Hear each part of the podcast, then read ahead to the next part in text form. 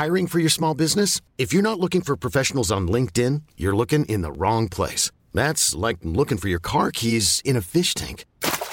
LinkedIn helps you hire professionals you can't find anywhere else, even those who aren't actively searching for a new job but might be open to the perfect role. In a given month, over 70% of LinkedIn users don't even visit other leading job sites. So start looking in the right place. With LinkedIn, you can hire professionals like a professional. Post your free job on linkedin.com slash achieve today.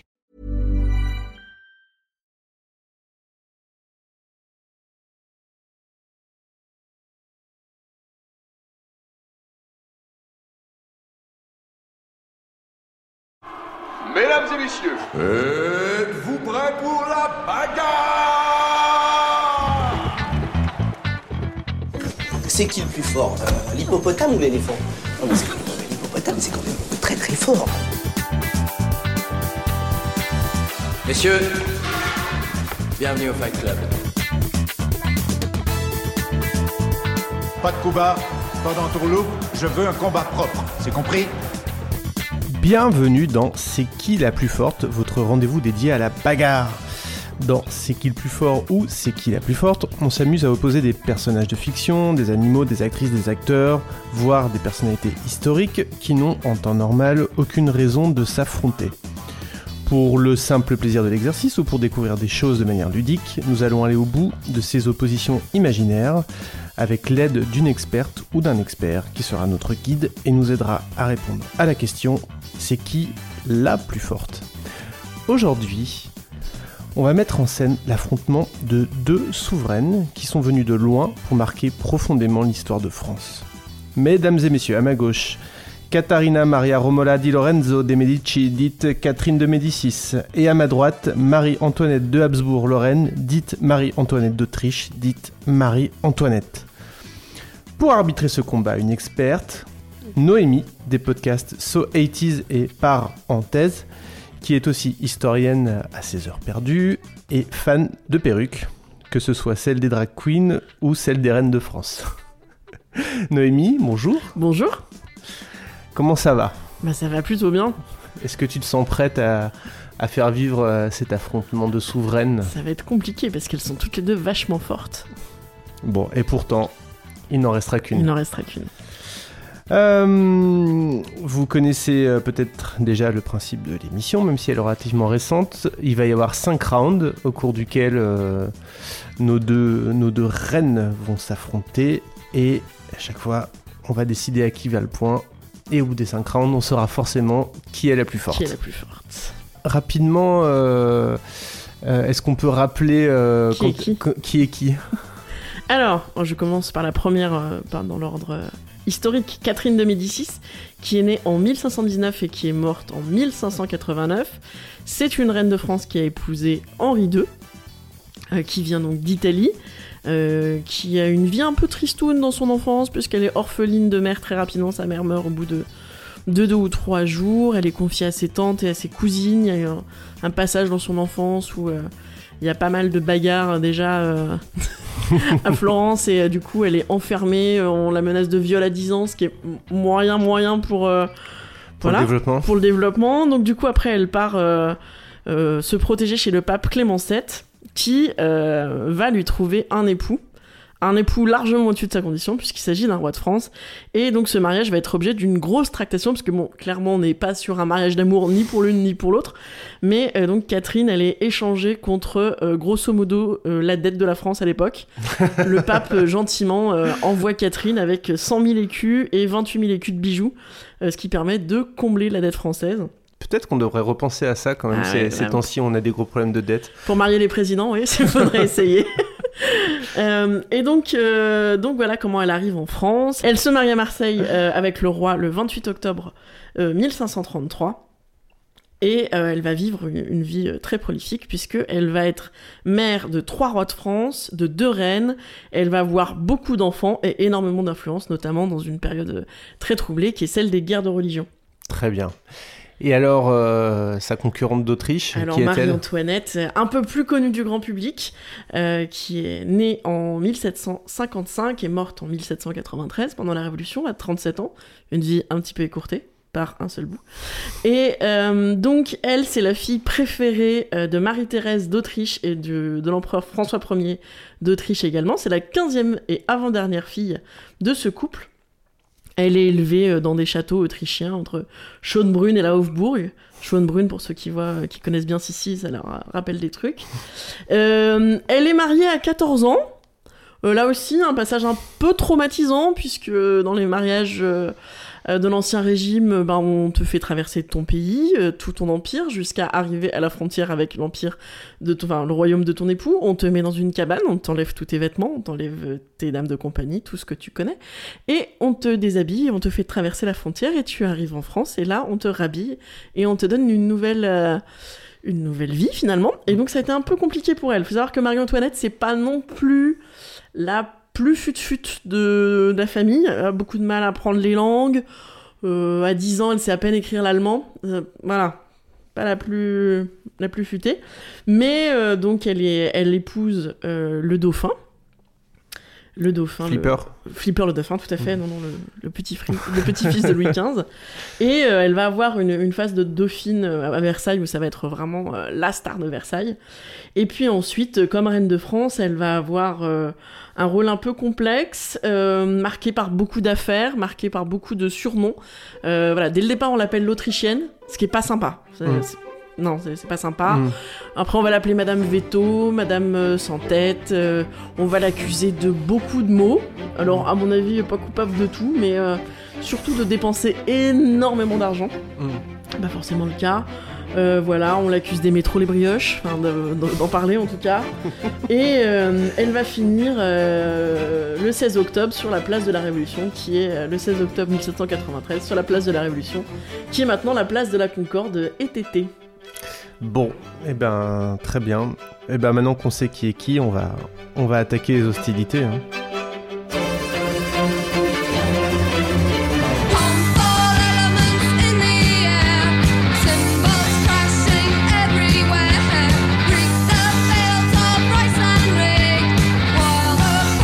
Alors, premier point, euh, durée de règne et nombre d'enfants.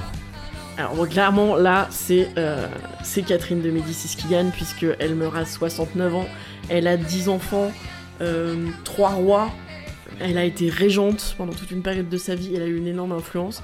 Donc là clairement le point, il n'y a, a- pas de débat euh, puisque donc Marie-Antoinette en plus elle, est, euh, elle règne de façon assez courte puisqu'elle est couronnée France, reine de France euh, le, 17 le 10 mai 1774. Donc elle a un règne qui est honnête mais pas si long. Et elle, elle n'a, enfin alors malheureusement, euh, que quatre enfants, euh, dont, euh, dont un est mort en bas âge, le jeune Louis-Joseph de France, qui est mort pendant les, at- les États généraux en 1789, et son deuxième fils, Louis-Charles de France, celui qu'on va appeler Louis XVII, meurt après la Révolution. Et donc, et sa, sa, fille aussi, la petite Sophie Béatrice de France, meurt en, 80 en 1680, en 1000 1787.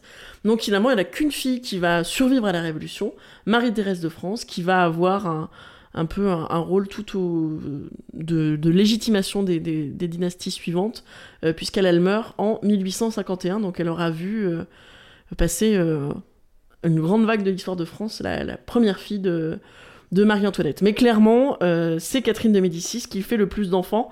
Alors il faut savoir que Catherine de Médicis, ça s'arrête un peu, alors on peut faire la liste de ses enfants. François II qui devient roi, Élisabeth de France, Claude de France, Louis de France, Charles IX qui devient roi, Henri III qui devient roi, Louis de France il devient pas roi parce qu'il meurt quand il est petit, Marguerite de France qui est aussi qui va être appelée la reine Margot, donc ça ça fait une reine, François de France, Victo- Victoire de Fran- Françoise de France, François de France, Victoire de France et Jeanne de France. Il faut savoir que euh, elle, elle arrête de faire des enfants quand euh, elle accouche de jumelles et que ça se passe très mal. Donc on a plus ou moins démembré ses enfants dans son utérus. Euh, donc c'est- pas cool. Donc là après elle dit stop. Mm. Euh, voilà. Il faut savoir qu'en plus il y a beaucoup de textes qui, qui disent que Catherine de Médicis c'est pas spécialement une femme euh, filiforme, en tout cas pas considérée comme très belle. Et du coup ce- ces grossesses nombreuses l'ont un peu l'ont un peu empâtée. Donc euh, après les grossesses, la grossesse délicate des jumelles, elle elle arrête tout. Et euh, mais donc voilà. Et en plus le gros point par rapport à Catherine de Médicis, c'est vraiment qu'elle est régente pendant trois ans. C'est elle qui a le pouvoir pendant toute la, pendant tout l'époque où son fils est mineur, puisque, euh, puisque voilà, elle prend toutes les, toutes les décisions à ce moment-là. Et elle va avoir un gros rôle de puppet master euh, après. Bon, ça, on va, y revenir. Euh, on, a, mis euh, le critère du nombre d'enfants dans la balance parce que euh, c'est un. Comment dire C'est un argument politique, en fait. Ah, complètement, c'est un argument politique. C'est à cause de ça que Catherine de Médicis va tellement marquer la politique française à la Renaissance. C'est parce qu'elle a énormément d'enfants et que donc elle peut avoir une influence. Alors après, c'est clair que Marie-Antoinette, elle a pas pu avoir d'influence parce qu'il y a plus, parce que la Révolution est là et arrête la royauté. Donc forcément, c'était plus compliqué euh, d'avoir une influence. Mm. Mais on verra que sur certains points, en tout cas sur l'influence euh, dans la culture, Marie-Antoinette se rattrape largement. Margot est une traînée? Ce n'est pas ainsi que l'on parle de sa sœur. Vous êtes le roi Certes en titre, mais dans les faits. Allez, laissez-nous.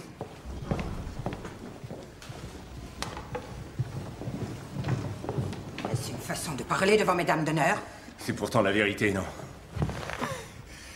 Dans les faits, c'est vous qui avez le pouvoir royal. Je parle de ta sœur Marco.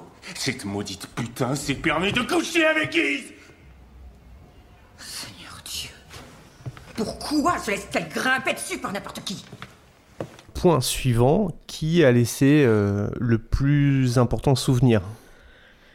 Alors là, c'est c'est vraiment euh, le gros débat.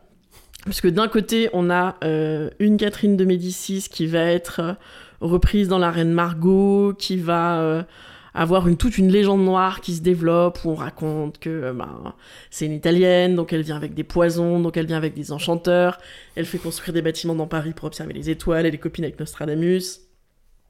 Voilà, donc il y a toute une légende noire un peu sulfureuse qui se développe autour euh, des reines italiennes en parallèle avec Marie de Médicis. Donc, elle a vraiment une, une vraie, euh, une vraie durée, mais plutôt euh, sur le côté légende noire et on l'accuse de tous les maux, euh, notamment d'avoir participé, enfin d'avoir lancé le massacre de la Saint-Barthélemy, ce qui est pas complètement faux, mais ce qui est pas complètement vrai non plus, parce que euh, la, la vague historiographique désormais la, la- la- met plutôt en avant son côté relativement pacificateur et toute une politique où elle a essayé de faire en sorte que les huguenots et les catholiques euh, ne se tapent pas dessus et elle a essayé de jouer sur tous les tableaux. Et donc ça c'est vraiment ce qu'on en pense maintenant. Mais à l'époque euh, après au 19e elle va avoir plutôt une image noire un peu sombre euh, de la méchante dans la reine Margot Ensuite, euh, là, la dernière fois que, que je- j'en ai entendu parler, donc dans la Reine Margot de Chéreau, elle a un rôle. Et puis, euh, là, j'ai vu qu'elle avait un petit rôle dans Règne, donc qui est une série absolument euh, qui est dispo sur Netflix, une série pour ados qui a un espèce de mix entre Gossip Girl et, euh, et l'histoire de France, euh, où elle, elle joue un rôle aussi de, de maman.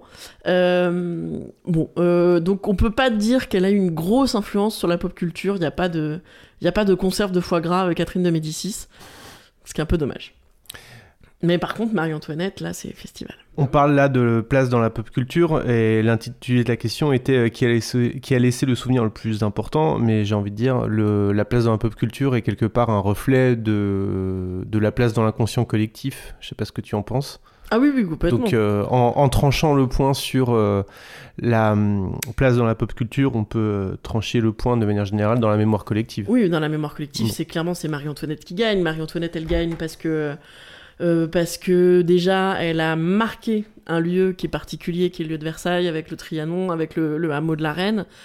Tout ça, c'est des réalisations qui sont qui lui sont dues. Elle a marqué une certaine esthétique Louis XVI euh, qu'on va retrouver dans les vêtements, dans la mode, euh, même dans les arts ménagers. Enfin, le, bol saint de, Marie-Antoinette, ça va rester. C'est encore un, c'est encore un, objet tellement marquant qu'il y a euh, énormément de, de, qui retravaillent ce- cet objet, hein, qui reprend la forme d'un saint, puisque Marie-Antoinette aimait beaucoup le lait, elle avait une laiterie spéciale pour elle. Et donc elle, a, créé, elle a fait créer pour elle énormément de, de choses de l'ordre de, voilà, de, des arts... des arts ménagers, si on peut dire ça. Et puis surtout, Marie-Antoinette, c'est euh, toute cette esthétique, euh, voilà, Louis XVI, donc euh, ça va être euh, les, les boiseries avec des couleurs pastel, euh, toute l'esthétique, je sais pas si vous êtes déjà rentré dans une boutique La Durée, mais toute l'esthétique La Durée, c'est du Marie-Antoinette pur jus. Alors retravailler, le problème de Marie-Antoinette, c'est que ça devient euh, dans la pop culture et dans, même dans la pensée, euh, dans la pensée, in- enfin dans sur internet, euh, dans, le, dans la tête des gens, c'est deux modèles ou une reine du début du règne, donc quelqu'un de très frais, très, euh, très évanescent, euh, qui va être voilà un peu, un peu futile, qui va beaucoup aimer la mode, qui va beaucoup aimer les bijoux, ce qui est vrai, elle était un peu comme ça. Ou une figure tragique de mère, de mère courage qui défend, qui se bat contre des accusations d'inceste qui sont littéralement dégueulasses, qui, euh, qui va à l'échafaud en étant hyper digne, etc., etc. Donc il y a ces deux figures-là, et au milieu, il y a euh, Marie-Antoinette la mauvaise, qui va surtout être là, euh, créée pendant le Moyen, pendant, pendant le Moyen Âge, raconte ça c'est ma période qui ressort. Euh, la période de, de la méchante Marie-Antoinette, qui va être créée pendant la Révolution, où on va l'accuser de tous les maux. Euh, euh, l'accuser de toutes les coucheries, de tromper le roi, que ses enfants soient, que, que ses enfants mâles soient pas les enfants du roi. Et ça, c'est aussi dû à un phénomène historique qu'on qu'on voit bien. hein, euh, pour, euh, pour réussir à, à, faire la révolution et donc à ôter la, le côté sacré de la royauté, il fallait bien la salir. Et c'était plus simple de salir la reine que de salir le roi, parce que déjà, elle est autrichienne, elle est... Donc il y a énormément de pamphlets, de textes qu'on- qui sont créés au moment de la Révolution, qui vont détruire euh, sa figure et qui vont essayer de la salir. Mais donc voilà, et, mais dans la pop culture, ce qui va être resté, c'est vraiment cette figure ou cette figure très évanescente de jeune fille qu'on va retrouver évidemment euh, dans, euh, dans le film de Sofia Coppola de 2006, où on a ces scènes où voilà, on a une jeune princesse qui ressemble à une, une jeune fille d'aujourd'hui qui mange des macarons, qui s'amuse avec ses copines, qui regarde les soleils couchants, qui va, alors ça c'est complètement absurde, dans le film elle va au... Elle va dans un bal masqué au Palais Garnier, c'est pas du tout la même période, enfin rien de cohérent, mais c'est relu. euh, et, et ce qui est intéressant avec Marie-Antoinette, c'est que sa figure est suffisamment plastique, on peut suffisamment la tordre dans tous les sens pour qu'elle puisse dire euh, quelque chose de la féminité et de la féminité de la jeune fille dans, toutes, euh, dans toutes les sociétés. Donc aussi bien chez Sofia Coppola, où moi je le vois vraiment comme un, un pendant ou la suite de Virgin Suicide, d'ailleurs toute façon euh, c'est la même actrice, il y a vraiment une parenté entre les, entre les deux films où, où Sofia Coppola elle travaille cette question-là de... Ben, de qu'est-ce que c'est de passer de jeune fille à femme et ça se voit parce que dans la, à la fin du film elle est vraiment beaucoup plus femme. Quand on la voit ça, se baisser devant la foule avec ses deux enfants il y a quelque chose de, très émouvant de, de, très, de très impalpable. Et en même temps euh, Marie-Antoinette elle va être utilisée notamment pour là aussi parler des jeunes filles au Japon avec euh, le, le manga La Rose d'Or de euh, ça y est je vais mal le prononcer pardon à tous nos auditeurs qui connaissent euh, les auteurs de manga, donc de Ryoko Ikeda, donc dans La Rose de Versailles, qui va donner plus tard euh, Lady Oscar, le dessin animé et le film de Jacques Demy en 1979, une vraie réussite euh, cinématographique. Où là, on va pouvoir parler de la question de. Alors, dans La Rose de Versailles, elle est, elle un personnage, c'est pas le personnage central puisque c'est Lady Oscar, mais on va avoir aussi ce personnage de jeune femme pas, très formée, euh, sa question du rapport à la sexualité qui va être relativement traitée de façon euh, simple. C'est des histoires d'amour, mais il y a rien de, forcément très sexuel, etc., etc. Donc euh, voilà, Marie-Antoinette, elle est, c'est quelque part, c'est une toile vierge sur laquelle les gens vont projeter énormément de choses. Donc, euh, ou une image positive, ou une image très négative. Et euh, elle sert à tout, Marie-Antoinette, y compris à vendre des macarons, à vendre des, euh, à vendre, à vendre des éventails, à vendre du foie gras. Et donc, clairement, c'est, c'est, en, en plus, elle a cette aura de dernière reine de France. Donc, comme c'est la dernière, on la retient. Hmm. Donc, euh, sur, le, sur le thème, euh, dans l'histoire qui est la plus connue, c'est évidemment Marie-Antoinette. Possible. Je fais un rêve. Elle a l'air d'un ange. Halte, noble sire, pas si vite. Déclinez-moi vos titres. Je croyais les Français plus courtois, monsieur. Et d'abord, qui êtes-vous? Oscar François de Jarget, capitaine de la garde, pour vous servir, monsieur. Axel de Fersen, gentilhomme suédois et habitué à d'autres manières. Je n'aime guère qu'on se mêle de mes affaires. Bien, tant pis pour vous. Si vous désirez parler à madame, présentez-vous au château royal et demandez une audience. On ne rencontre pas la dauphine du trône de France comme ça, monsieur. Marie-Antoinette. Oh, je, je- je ne savais pas. J'implore votre pardon. Relevez-vous, Bon, monsieur. ça fait un partout. Euh, Est-ce que, même si tu ne les as pas côtoyés directement, tu sais qui était la plus sympa Ou alors, à défaut, la plus populaire, euh, chacune en son temps?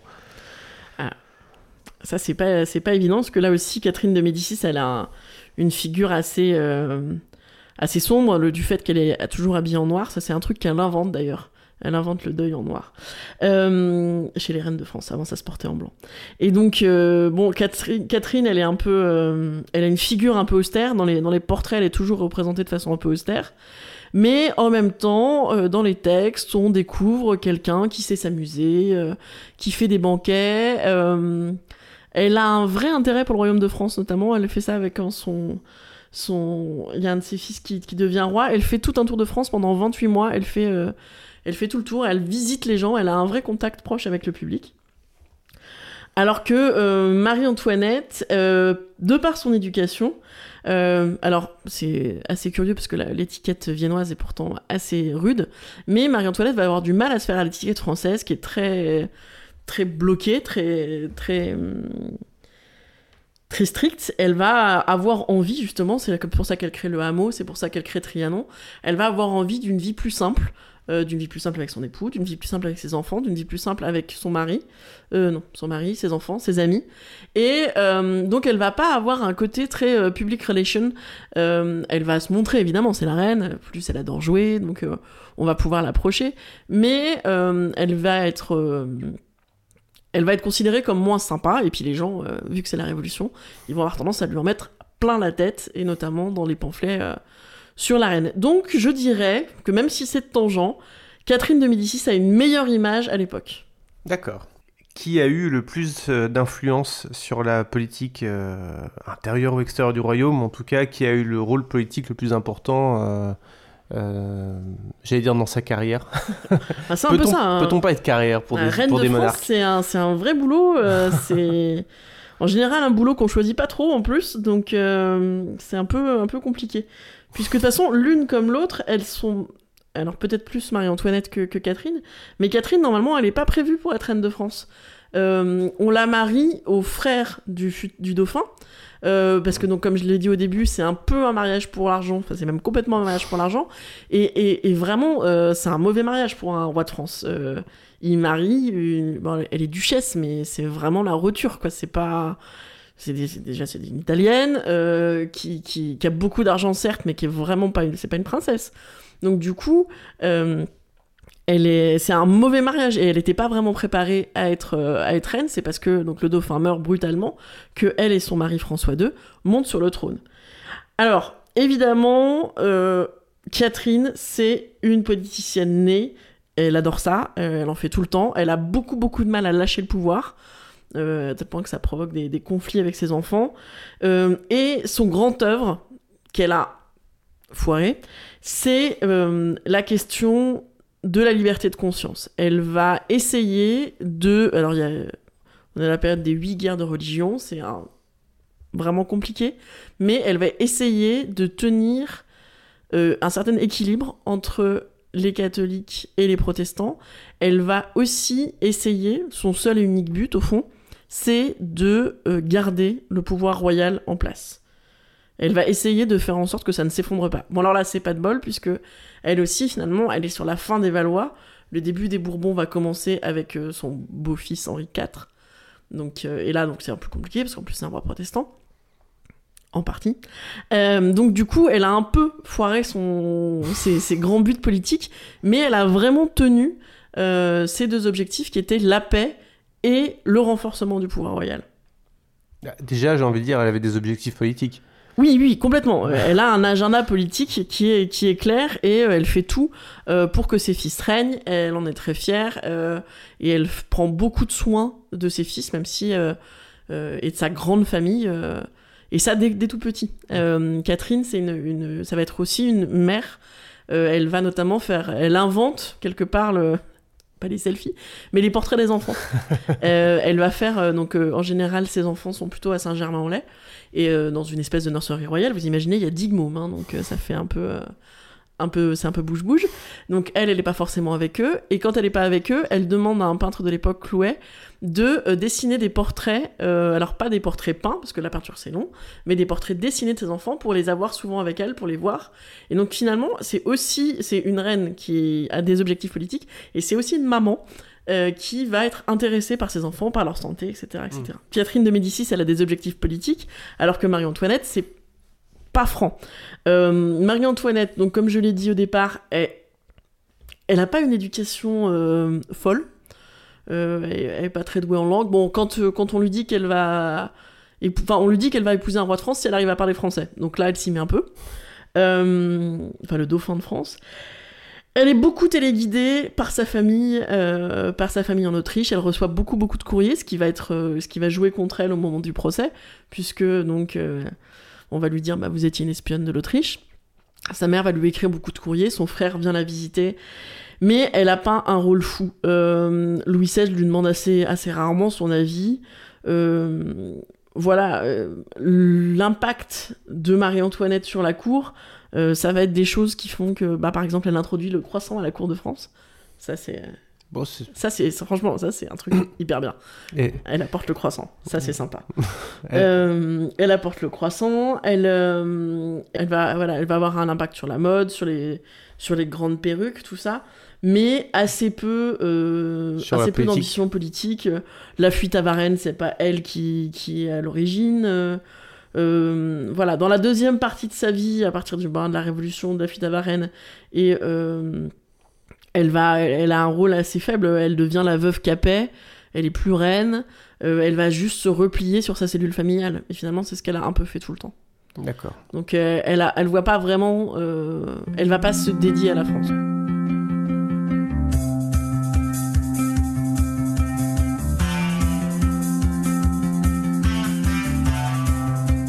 Une belle gorge Je n'ai pas regardé la gorge de l'archiduchesse, je ne sais pas, Majesté. C'est ce que je regarde d'abord, mon cher Choiseul.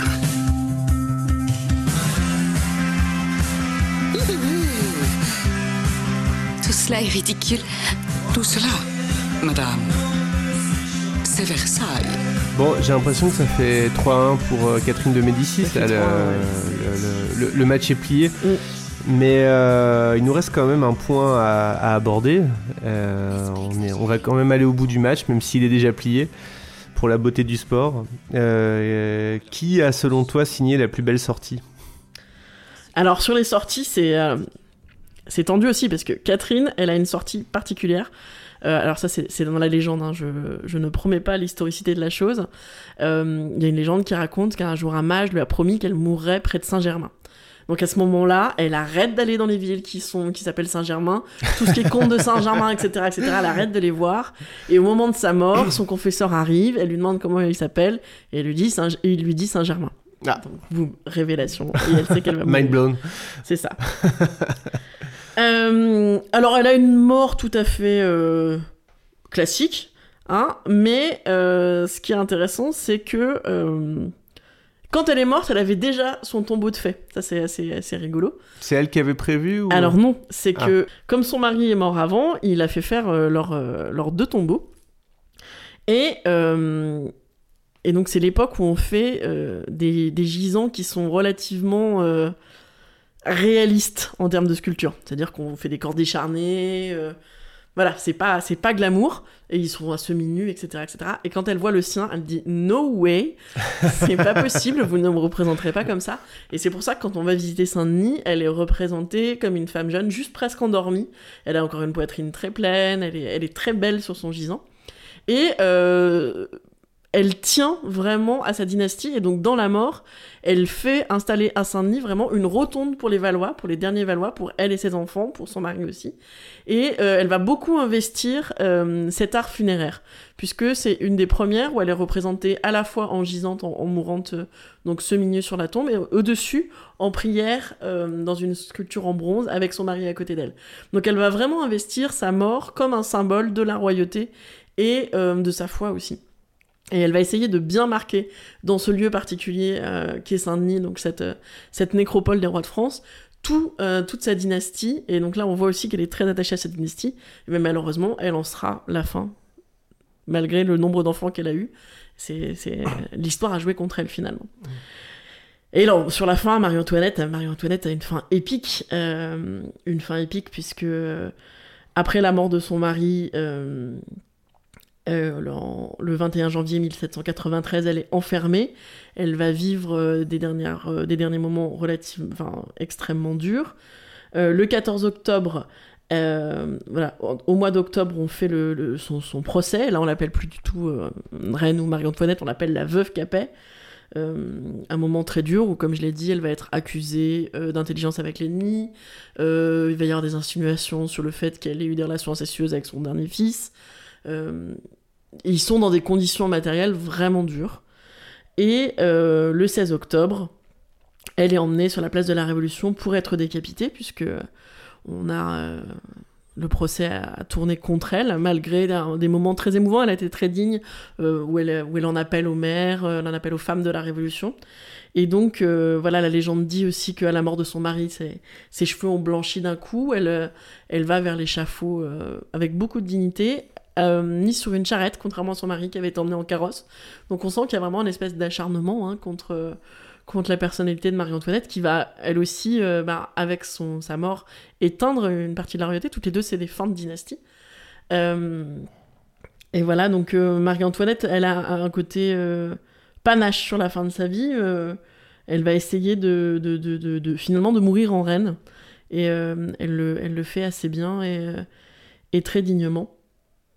Alors qu'elle laisse ses enfants derrière elle, c'est vraiment euh, des, des moments délicats. Et donc ça, c'est aussi une, une image qui va qui va rester longtemps, y compris dans la pop culture, parce que alors ça c'est un, un peu vieux pour nos jeunes auditeurs, mais, euh, mais Robert Hossein avait fait un, un spectacle qui s'appelait euh, Je m'appelais Marie-Antoinette, où le public était appelé à voter Ah bon? euh, pour ou contre la mort de Marie-Antoinette. Ah, c'est vrai? Ouais, ouais, ouais, bien sûr. Ah, je savais pas. Si, si, euh, donc c'était euh, un procès interactif. Euh, Est-ce que la reine réussit- va mourir ou pas? statistiquement, elle s'en sortait. Elle s'en sortait pas mal, ouais. Ah ouais. Je savais pas. Si, si, donc, donc cette question-là de la mort de Marie-Antoinette est aussi un moment qui est vraiment mis en valeur. Et la plupart des tableaux vont porter ou sur elle en reine, ou sur elle qui va à l'échafaud, en Mm. général, comme une espèce de martyr. Elle, elle va être aussi beaucoup... euh, la figure de Marie-Antoinette au moment de l'échafaud va être aussi reprise beaucoup par les contre-révolutionnaires. Ils vont la représenter comme une espèce de sainte, quoi. Mm. Avec euh, une, une grande chemise blanche, euh, sa- ses cheveux blancs autour du visage qui font comme une auréole. Il faut savoir qu'aussi, cette personnalité-là de Marie-Antoinette, elle va être reprise pour des buts politiques. Et euh, voilà, c'est ce que je disais sur la plasticité. Euh, Marie-Antoinette, elle permet de vendre aussi bien des macarons que la royauté. C'est Mm. pas un problème. Elle, elle est, euh, je- je- j'en profite pour faire une parenthèse. On a, on a un petit peu parlé de Lady Oscar, mais euh, c'est une icône euh, au Japon. Oui. Euh, et euh, il y a un manga qui est sorti euh, il y a un an, euh, juste après les attentats de Paris, en fait, sur euh, Marie-Antoinette et Versailles pour, euh, pour euh, rebooster le tourisme des Japonais vers, vers Paris et la France, quoi. Donc, euh, c'est pour dire. Voilà, elle, elle, elle vend la France, mais clairement, Mm. euh, au Japon, euh, mais on, le- on le voit quand on va à Versailles. Enfin, Mm. c'est, il y a, il y a une aura de cette femme euh, qui est, euh, voilà, tragique finalement.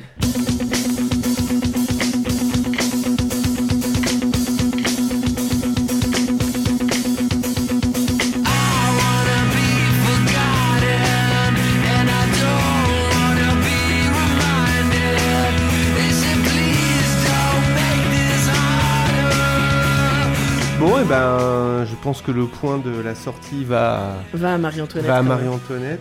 C'est Catherine de Médicis qui remporte le, qui remporte le, le match. Euh, bah merci Noémie. Merci. Euh, où est-ce qu'on peut te retrouver?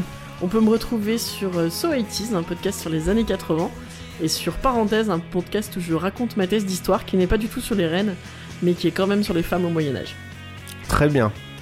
C'est qui le plus fort est un podcast euh, Micro Stockholm. Vous pouvez retrouver l'ensemble des podcasts de Micro Stockholm sur www.microstockholm.fr. Euh, on y parle aussi bien de comédie musicale euh, que d'art, que de chanteurs septuagénaires. Et puis on vous donne rendez-vous dans deux semaines pour un autre épisode sur un, un- un sujet mystère. À très bientôt.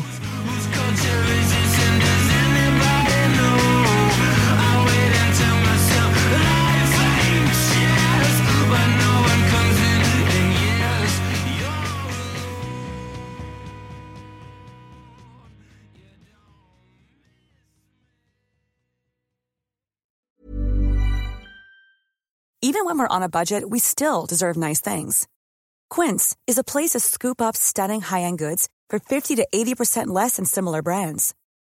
They have buttery soft cashmere sweaters starting at $50, luxurious Italian leather bags, and so much more. Plus, Quince only works with factories that use safe, ethical, and responsible manufacturing. Get the high-end goods you'll love without the high price tag with Quince. Go to quince.com slash style for free shipping and 365-day returns.